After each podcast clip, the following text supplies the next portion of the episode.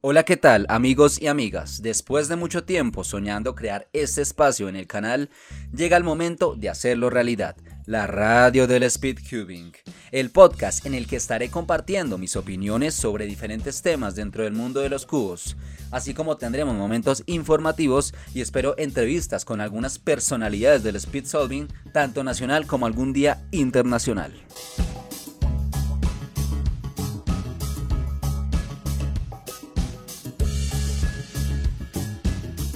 Bienvenidos y bienvenidas a este primer episodio de la radio del Speed Cubing temporada número 1. Cumpliendo uno de mis sueños dentro del canal y hasta ahora está empezando. El día de hoy vamos a tratar dos temas principalmente. El primero, mi opinión sobre el torneo Seminario 2022 primer torneo oficial desarrollado en Colombia en este año. Y el segundo tema será todo lo relacionado al speed cubing que se viene en el canal.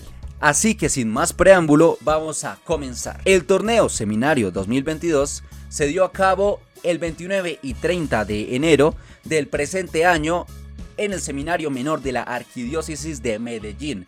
Pero aquí, como lo que nos concierne es el speedcubing, estaré dando mi opinión y una especie de análisis sobre los resultados que se dieron en este torneo. Lo primero que pienso aclarar es que en este tipo de podcast la idea es hacer un balance entre la subjetividad y la objetividad en cuanto a los análisis y las opiniones. Este torneo fue organizado por Alexander Sotobargo y por Eduard Esteban García Domínguez y el delegado de la WCA fue José Leonardo Chaparro.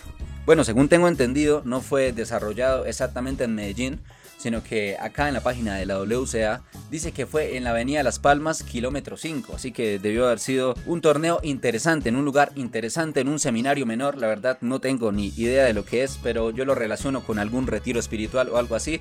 Así que me imagino que fue un espacio de tranquilidad, un espacio de serenidad donde los speedcubers podían sentir una tranquilidad y pudieron también conectarse con su espíritu interior. Pero bueno, vamos ahora sí con el análisis de los resultados en el orden que se encuentra estipulado en la página WCA Live. La primera categoría 3x3, como siempre, pero en este caso no lo haré por importancia, sino por el orden que se le ha dado. El ganador de la categoría fue Juan David Carmona Vázquez con un promedio de 9.04. En segundo lugar encontramos a Manuel Popayán con un promedio de 9.20 y en el tercer lugar cerrando el podio Michael Andrés Castillo Lemus con un promedio de 9.79 y ojo que José David Rendón se quedó fuera del podio por muy poco, con un promedio de 9.91 y la verdad, sorpresa, primer promedio sub 10 de este competidor, que la verdad es un duro del Scube, pero que en 3x3 está demostrando que hay que tenerle miedo en los próximos torneos, que hay que tenerlo en cuenta como uno de los grandes protagonistas y uno de los principales favoritos en los torneos que se vienen en este 2022. En el quinto lugar tenemos a José Leonardo Chaparro con un promedio de 10.87. La verdad sorprende un poco la posición de Chaparro en este torneo, pero realmente nos tenemos que dar cuenta que Carmona está en un gran nivel, hizo un single de 7, si no estoy mal en la primera o segunda ronda, no estoy seguro en cuál de las dos. Manuel Popayán siempre está conectado y es uno de los mejores de Colombia en esta categoría. Michael Castillo siempre una leyenda viviente del en colombiano. Y más atrás tenemos una sorpresa para mí que es Juan Felipe Cardona Gasca, que la verdad no lo había escuchado mucho, pero que empieza a asomarse en estos puestos interesantes dentro de esta categoría reina del speedcubing. Bueno, como siempre, en las finales tenemos 12 competidores. En este caso, nos podemos dar cuenta que el último fue Jefferson Andrés Durango con un promedio de 13.57 y tenemos o tres competidores que tuvieron promedios de 12, otros tres con un promedio de 11, un promedio de 10 y 4 con promedio sub 10. La idea, por el bien de Colombia, es que empecemos a ver más promedios sub 10 en estas finales y por qué no empezar a ver promedio sub 9. Como nos damos cuenta, el ganador fue Carmona con un promedio de 9.04, el cual estuvo muy cerca de ser sub 9. Si nos damos cuenta, dentro del promedio, dentro de los 5 subs, hizo 3 tiempos de 8. Así que se puede ir acercando, empezar a ver estos promedios sub 9 en los torneos oficiales de la WCA en Colombia en este 2022. Esperemos que sea así. Por el bien del speedcube colombiano, empezar a acercarnos a las potencias de Sudamérica y por qué no del mundo algún día. Pero para eso todavía falta demasiado. Categoría de 2x2. El ganador fue Kevin Vanegas con un promedio de 3.81. Segundo lugar, Julián David Hidárraga con 3.90. Y tercer lugar, Alejandro Restrepo Echeverry con 3.97. El podio sub 4 enteramente. Y el cuarto lugar, Andrés Arias con un promedio de 4.05. En quinto, Juan Miguel Saboya Soto con un 4.07. ¿Qué se puede decir de esta categoría 2x2? Kevin Vanegas Díaz para mí personalmente era el gran favorito en esta categoría y lo demostró y ganó la categoría. Primer ganador de 2x2 en este 2022, felicidades para él y que siga demostrando su gran nivel que en muchos torneos previos no se le había dado el resultado de ganar 2x2 a pesar de que practicando y a pesar de que por sus capacidades se sabía que era uno de los grandes favoritos de llevarse esta categoría en los nacionales tanto en torneos independientes a este. Y hablando de Kevin, si nos damos cuenta en su promedio, empezó desafortunadamente con un DNF y también le entró un casi 6.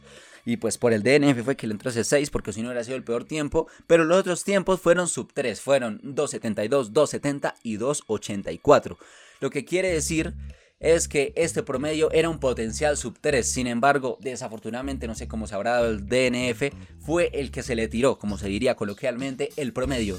Julián David Hidárraga, una especie de sorpresa podría ser considerarse en este puesto 2x2, no lo sé realmente, no sé qué tan buenos sean 2x2, pero lo que sí puede darse a destacar es su single de 1.55, fue su mejor tiempo y fue el mejor tiempo en la final. Y ojo, que fue un gran single, 1.55, su cuarto tiempo. Y no sabemos cómo se pudo haber dado, porque, digamos, si nos damos cuenta, en ese tiempo Kevin Vanega se hizo un 2.84, el tercer lugar que fue Alejandro Restrepo se hizo un 3.96 otras personas con tiempo de 3. El único fue Samuel David Zuleta que hizo un 2.32. Ojo con este nombre, Samuel David Zuleta, que en algunos meses podrá estar dando de qué hablar en esta categoría. Una opinión que he repetido mucho acá en el canal sobre la categoría de 2x2 y es que por mucho que sepas métodos, por mucho que sepas algoritmos, necesitas de la suficiente suerte para ganar o para estar en un podio. Muchas veces alguien con un método principiante o bueno, no principiante, con un método intermedio, bien aprendido, bien memorizado, teniéndolo bien en la cabeza, puede llegar a robarle el podio a alguien que sepa de 2 y CLL si tiene un mal día. Por eso muchas veces personas como yo decidimos quedarnos con un método intermedio como lo es Ortega, el cual no requiere mucho esfuerzo, pero el cual, si te aprendes desde diferentes ángulos, los diferentes algoritmos, puedes tener posibilidades de podio teniendo en cuenta que alguno de los pro puede terminar fallando por nervios, por alguna circunstancia, algún fail, algún DNF puede fallar y tú con Ortega simplemente puedes hacerlo, digamos. Eh, si nos damos cuenta, el ganador fue 3.81 por fails que tuvo. 5.88 no sé cómo se habrá dado. Y el DNF. Hagamos una suposición. Alguien con Ortega que promedia su 4 puede estar relajado. Eh, le salen casos que sabe hacer, que los tiene memorizados más o menos. Y puede llegar a ganarle a gente que sabe CLL, que sabe métodos eh, mucho más complejos. Pero que tuvo mala suerte en ese día. Ahí está el gran ejemplo. El segundo lugar fue 3.90. El tercero 3.97. También hay que tener en cuenta cómo fue el scramble, cómo fue la primera cara. Porque eso también es un factor que influye mucho, no la primera cara. Digamos, sale una buena cara para Ortega o para alguien que sabe Egg 1 o Egg 2, va a ser mucho más fácil para que para alguien que sabe solo CLL le sale una primera cara complicadísima, se termina eh, inventando una resolución supuestamente inteligente, pero cuando la hace se demora en realizarla, por lo cual termina demorándose mucho más que alguien que con Ortega le sale prácticamente una cara hecha y le sale un algoritmo de PBL sencillo. Entonces ahí está mi punto. Lo voy a seguir defendiendo, aunque pues obviamente no le resto importancia a toda la práctica que le dan estos grandes del Speed en 2x2 como lo son Kevin Vanegas, como lo puede ser Samuel David Zuleta y muchas personas que no conozco, pero que estoy seguro que horas y horas las gastan practicando métodos complejos, practicando resoluciones específicas, casos específicos para hacerlo lo mejor en los torneos. Así que lo importante es que no tengan mala suerte, lo importante es que logren concentrarse lo máximo en ese momento y manejar los nervios de la mejor forma para demostrar los tiempos que hacen en la casa durante la competición. En la categoría de 4x4 no encuentro ninguna sorpresa ganador fue Michael Castillo con un promedio de 33.38. Segundo lugar, Manuel Popayán con un promedio de 34.56. Y el tercer lugar, Juan David Carmona con un promedio de 39.38. De nuevo aparece el nombre Juan Felipe Cardona Gasca en el cuarto lugar. Estuvo cerca del podio, pero realmente cerca, si nos damos cuenta. 39.38, 39.43. Estuvo a muy poco. De pronto algún movimiento menos. De pronto un algoritmo un poco más rápido y hubiera tenido el podio. Lo que quiere decir que es un competidor que hay que tener en cuenta, no sé, para los próximos torneos que se puedan dar en Medellín o si viajan a otras ciudades también hay que tener mucho en cuenta Juan Felipe Cardona, incluso en los nacionales porque está teniendo unos grandes resultados y no solo en 4x4, lo vamos a ver en otras categorías y ya lo hemos estado viendo en las previas categorías. Uno de los detalles que más me llamó la atención fue en el puesto número 12 Julián David Hidárraga, que terminó teniendo un promedio en DNF, o sea, no tuvo promedio básicamente. No sé qué habrá pasado en sus resoluciones, pero tuvo dos DNFs, en la primera resolución y en la última. Y si nos damos cuenta, tuvo dos tiempos interesantes como un 42 y un 44, que si el resto de resoluciones no hubieran sido DNF, sino hubieran sido sub 44 y sub 42, realmente hubiera ocupado un mejor puesto, pero tuvo la mala suerte de estos DNFs. Por otro lado, José Chaparro me sorprende un poco verlo en el séptimo lugar con un promedio 45.37. Yo tengo a Chaparro como alguien mejor en 4x4, no sé si haya tenido algún fail, alguna desconcentración que haya hecho que haya quedado en este lugar. Pero de resto yo creo que no hay ninguna sorpresa en esta categoría 4x4. Quizás faltaron algunos monstruos de esta categoría, obviamente. Pero estamos hablando de lo que hay. No se puede hablar de por qué no estuvo tal persona, eh, otro participante estuvo en podio. Eh, vamos a justificar que porque tal grande de 4x4 no estuvo, entonces por eso fue que se armó de esta manera el podio. No, realmente los que estuvieron, estuvieron y así es que se analiza el podio 4x4. Michael Castillo, Manuel Papayán y Juan David Carmona, que igual lo han demostrado en esta categoría, que han sido unos duros. Sub 40, esperemos que se empiece a bajar este límite y empecemos a ver más tiempo sub 35, sub 32 y sub 31 en las finales de 4x4 por el bien del speed queuing colombiano. Seguimos con la categoría de 5x5. El podio es conformado de la siguiente manera. En el tercer lugar, Juan Felipe Cardona Gasca. Les dije, tengan cuidado con este nombre. Podio en 5x5. Para mí una gran sorpresa. Mucha gente puede que no lo tuviera en cuenta para conformar el podio. Yo no lo tenía en cuenta. Realmente el primer capítulo de podcast iba a ser las predicciones de ese torneo, pero no lo pude hacer a tiempo. Así que el primer capítulo de este podcast, el primer episodio termina siendo el análisis y la reacción a los resultados. Pero vuelvo y repito. Ojo con Juan Felipe Cardona, que va a dar de qué hablar en los próximos torneos. Hasta ahora está empezando a salir, hasta ahora está empezando a fluir con buenos tiempos. Así que cuidado. En el segundo lugar, Manuel Popayán con un promedio de 1.17.52. Y en el primer lugar, Michael Castillo, basta diferencia, 1.03.28. Un single de 58.01. Y ojo que al promedio le entró un single sub 1 que fue 58.64. Desafortunadamente también le entró un 1.09. O si no, hubiera podido ser un promedio sub 1. Entonces, entonces ahí nos damos cuenta de que Michael Castillo quizás con su Yao 5 ha estado mejorando, ha estado dándole, ha estado practicando y por eso está marcando la diferencia en este torneo. Vamos a ver en un torneo en Bogotá eh, cómo se puede dar con otros participantes, aunque como lo dije previamente estamos es analizando con los que estuvieron.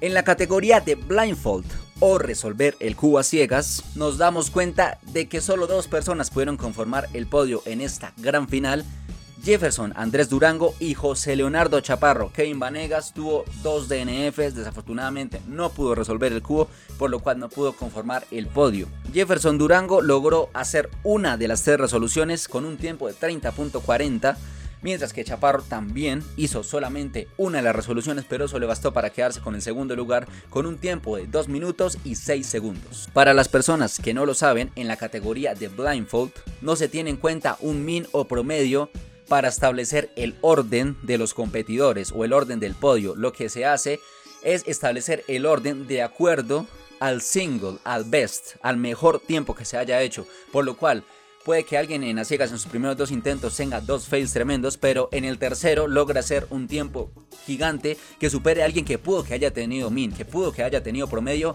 pero va a terminar perdiendo porque así son las reglas en esta categoría. No estoy seguro si hay torneos donde se pueda cambiar esto, donde el que tenga el mejor min gane, pero lo que pasa es que muchas veces en estos torneos pocas personas tienen min, por esto el orden lo establecen de acuerdo al best. Vamos con la categoría de una mano y esta es la única categoría en la cual vamos a hablar de la primera ronda. ¿Por qué? Porque se rompió el récord nacional de promedio hecho por Juan David Carmona Vázquez, 13.36, uno de los NRs que la verdad más expectativa teníamos que se podía romper en este año y se ha logrado en el primer torneo, 13.36 en la primera ronda y con cuidado porque tuvo prácticamente 5 segundos de diferencia con el segundo que fue Manuel Popayán en esa primera ronda. Felicidades para Juan David Carmona, primer récord nacional del año 2022 colombiano. Ojo, Y no va a ser el primero porque lo puede seguir bajando. O que lo puede seguir bajando Carmona o no sé, puede llegar alguien y lo puede romper de un momento a otro. Esperemos que siga subiendo la competitividad en esta categoría. Ya hablando de lo concerniente a la gran final en One Handed, el orden del podio se dio de la siguiente manera. Primero, Juan David Carmona con un promedio de nuevo sub 14, 13.79, un single sub 12 por poco, pero sub 12, 11.99. En el segundo lugar, Manuel Popayán, 17.39 con un single sub 15, 14.80. Y en el tercer lugar, Jefferson Durango. Ojo, a mí me sorprende un poco Jefferson Durango en esta posición en OH, pero felicidades para él. 18.88, single de 17.61. Venciendo otro personaje, otro competidor que tuvo eh, un promedio sub 20 fue Julián David Hidarra cuarto lugar, 19.86. Más para abajo ya tenemos competidores con promedio sub-25, pero lo que quiere decir sorpresa para mí, ¿no? Para mí es algo subjetivo. Jefferson Andrés Durango, muy bien por él, con un promedio sub-19 logra meterse en este podio de la categoría de una mano. La verdad sorprende un poco el promedio de José Chaparro. Yo consideraba que Chaparro iba a lograr el podio en vez de Jefferson Durango.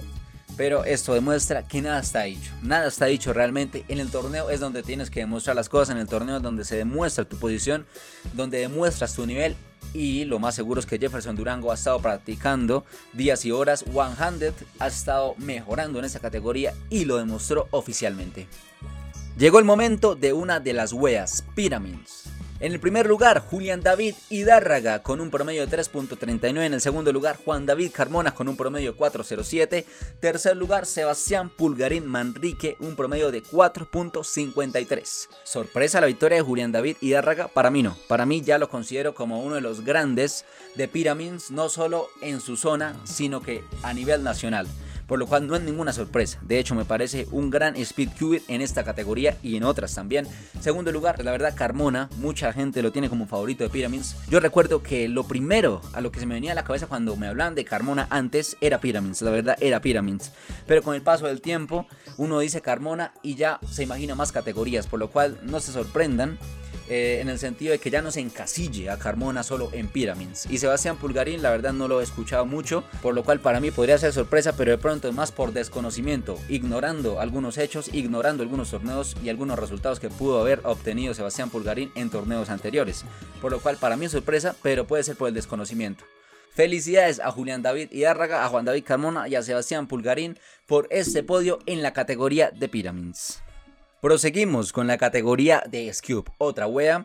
En el primer lugar, José David Rendón Martínez, uno de los grandes de Colombia en esta categoría. Segundo lugar, Diego Alejandro Camelo López, sorpresa absoluta en esta categoría. Todos pensarían que el 1-2 iba a ser José David Rendón y Alejandro Restrepo, sin importar el orden. Todos pensaban eso y yo era uno de los que lo pensaba, pero no. Diego Alejandro Camelo demostrando una de las grandes sorpresas, lo que yo dije en mi video reaccionando al ranking de la WCA de Colombia previo a los torneos oficiales en el 2021. Las sorpresas que vamos a tener van a ser grandes. Vamos a tener un año en el cual mucha gente va a demostrar tiempos que nadie lo hubiera pensado en el pasado.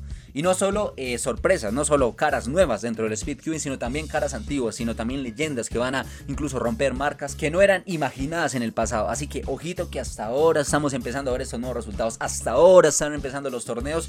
Ojito que llevamos pocos, llevamos pocos y en este 2022 van vamos a tener muchísimas más sorpresas. Vamos a tener muchísimas más sorpresas y esperemos que siga mejorando el Speed Queuing colombiano. Y en el tercer lugar, Alejandro Restrepo Echeverry con un promedio de 4.94. Sorpresa para mí absoluta, pero Diego Alejandro Camero se lo ha ganado con esfuerzo y lo ha demostrado en el torneo. No sé si fueron quizás los nervios de Alejandro Restrepo, pero igual es un gran promedio José David Rendón, 3.41 y un single de 2.24. Así que se me hace que muy bien por José David Rendón. Su esfuerzo se está viendo manifestado en estos resultados. En el cuarto lugar, Juan Esteban Posada ya más lejano el promedio, 7.76, el tercero fue 4.94 y ya ahí va subiendo, el número ahí va subiendo un poco más el promedio y nos damos cuenta de que los primeros tres son unos grandes de LS Cube y los otros atrás siguen practicando, atrás lo siguen intentando y en los próximos torneos quizás vayan mejorando mucho más.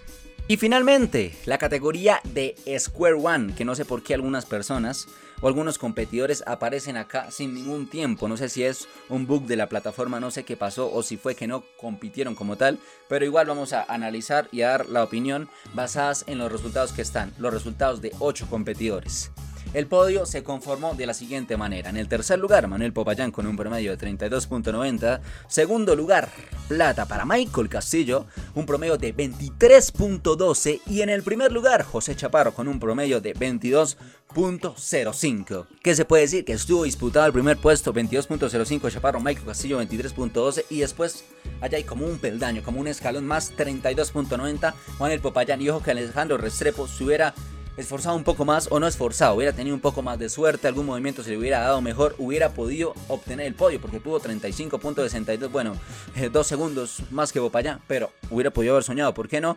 Y tenemos ya personas con eh, DNFs como Alejandro Barreto, Samuel Flores y en el octavo lugar alguien que tuvo su primer tiempo que es Juan José Carvajal pero no pudo tener promedio porque no pasó el corte. Y bueno, para dar por terminado este primer punto, en conclusión, las cosas que me llamaron la atención, récord nacional de una mano y algunas sorpresas en algunas categorías, algunos competidores que están demostrando más allá de lo que se podía ver, algunos competidores que no se pensaban que pudieran entrar a podio y lo hicieron.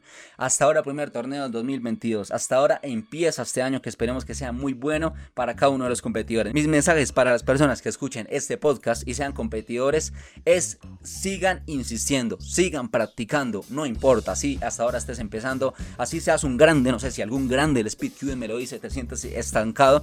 Yo no soy alguien para demostrarte que vas a mejorar, pero hay que seguir intentándolo, hay que seguir haciéndolo no solo eh, por tu desarrollo personal, sino que si ya eres un grande del speed cubing, también por el desarrollo, por la evolución de Colombia en el ámbito sudamericano y mundial.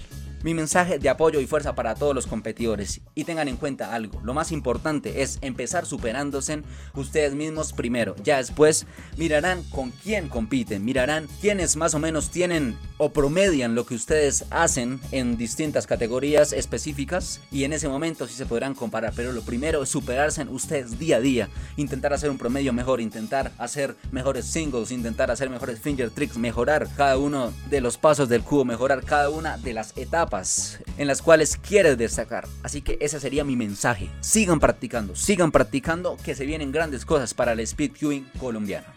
Y el segundo y último tema de este podcast es lo que se viene para el canal de Yellowmon en el speed queuing y lo que veremos en las redes sociales específicas del mismo. Esto la verdad no va a ser muy largo y comienzo este punto diciéndoles que en el canal lo ideal es que la mayoría de videos sean del speed queuing. Lo cual quiere decir es que vamos a tener algunos específicos videos que no van a ser de speed queuing porque la idea del canal es subir lo que a mí me gusta. Y el Speed Queen es una de las cosas que más me gustan, por lo cual va a tener la mayor jerarquía, va a tener la mayor categoría, va a tener la mayor cantidad, por supuesto, de videos. Pero esto no descarta videos de otras cosas. No sé, un gameplay, no sé, alguna serie de gameplays, pero que se va a ver menos que el Speed Queuing. Lo ideal es traer unboxings, lo ideal es traer reacciones, lo ideal es traer reviews lo ideal es traer este tipo de opiniones. Y en cuanto a los temas de los podcasts, aquí es el llamado a la acción. Me gustaría que las personas que llegaron hasta esta parte del podcast me dejaran en los comentarios en el caso de YouTube, qué temas les gustaría que tratara en futuros podcasts. Y si llegaste, muchas gracias por llegar hasta este punto del podcast. Empieza una nueva era del canal donde tenemos este espacio específico que yo había querido, que yo había soñado y aquí está. También como costumbre vamos a tener resoluciones, vamos a tener probablemente algún reto similar al reto Megamins y reto H. Había dicho que no iba a ser más, pero este año corresponde un nuevo reto. 2020 reto H, 2021 reto Megamins. Y en este, no sé, algún reto se puede venir de otra categoría, lógicamente, así no tenga el apoyo que quisiera. Y este es otro tema que quisiera tratar en el futuro de sobre la audiencia en el speed queuing. Lógicamente vamos a tener los torneos a los cuales pueda ir y pueda competir y a los cuales no. Me encantaría viajar a todas las ciudades donde hayan torneos, donde se organicen, pero me es imposible por situación económica, por lo cual así no vaya a estos torneos, voy a hacer como en este podcast, dos análisis. Lo más probable es que en los podcasts hable de los torneos a los cuales no vaya y haga video como tal de los torneos a los que asista. Así que esa va a ser más o menos la metodología, pero de pronto en algún podcast cuento alguna historia, algún torneo o puedo, digamos, profundizar algo que no haya dicho sobre un video de un torneo al que haya asistido. En síntesis, en el canal sobre el Speed Queen vamos a tener todos los tipos de videos relacionados a Speed Solving y no solo a eso, sino también a cubos en general. Eh, tutoriales y example solves, la verdad me gustaría hacerlos, pero hasta que yo no tenga un nivel en el cual me sienta con autoridad para subir este tipo de videos, lo haré. Algún día probablemente sí llegará el momento, pero aún no me siento preparado. Con lo que promedio en algunas categorías no siento que tenga la capacidad para hacer de pronto algún movimiento, algo que yo haga en alguna categoría, le ayuda a alguien, sí, pero siento que hay que esperar un poco más para que sea ese momento de los example solves y de los tutoriales. Ya dicho esto, ¿qué vamos a ver en las redes sociales? Lo más probable es que Facebook siga quieto, la verdad, el Facebook sigue quieto. ¿Por qué? Porque hay muy poca interacción. Realmente hay muy poca interacción y, pues esto no hace que me motive mucho a publicar cosas en esta red social. Mientras que en Instagram la verdad sí hay apoyo, sí hay interacción de algunas personas. Tampoco es la cantidad que desearía, tampoco es la cantidad a lo cual quiero llegar. Pero es una cantidad que se me hace que lo motiva a uno a subir cosas. Vamos a tener en Instagram como siempre los tiempos de los torneos, quizás tiempos semanales de los mejores tiempos que haga en mis tiempos de práctica. Post acerca no solo de eh, de tiempos personales, sino posts casuales de los cubos obviamente. Y de vez en cuando vamos a tener posts diferentes al speed cubing, sí, en mi Instagram, pero la mayoría del Instagram van a ser posts, reels, stories y demás contenido solo sobre speed cubing. Yo creo que el 90% y un 10% quizás sobre algún otro contenido. De resto, speed cubing al 100%. Se viene un año muy interesante, hasta ahora está empezando y vamos a darle con toda y muchas gracias por su apoyo, muchas gracias por escuchar. Termina este primer podcast. Si tienen algún consejo, algún comentario sobre la forma en la que hablo, si les gustaría alguna otra forma, si tienen algún, alguna crítica, obviamente constructiva y con respeto, la recibo en los comentarios o en el DM de cualquiera de mis redes sociales. Muchas gracias por escuchar y recuerden, si quieren que trate algún tema especial en los próximos capítulos, me lo pueden dejar en los comentarios. Adiós, bienvenidos a la radio del Speed Cubing.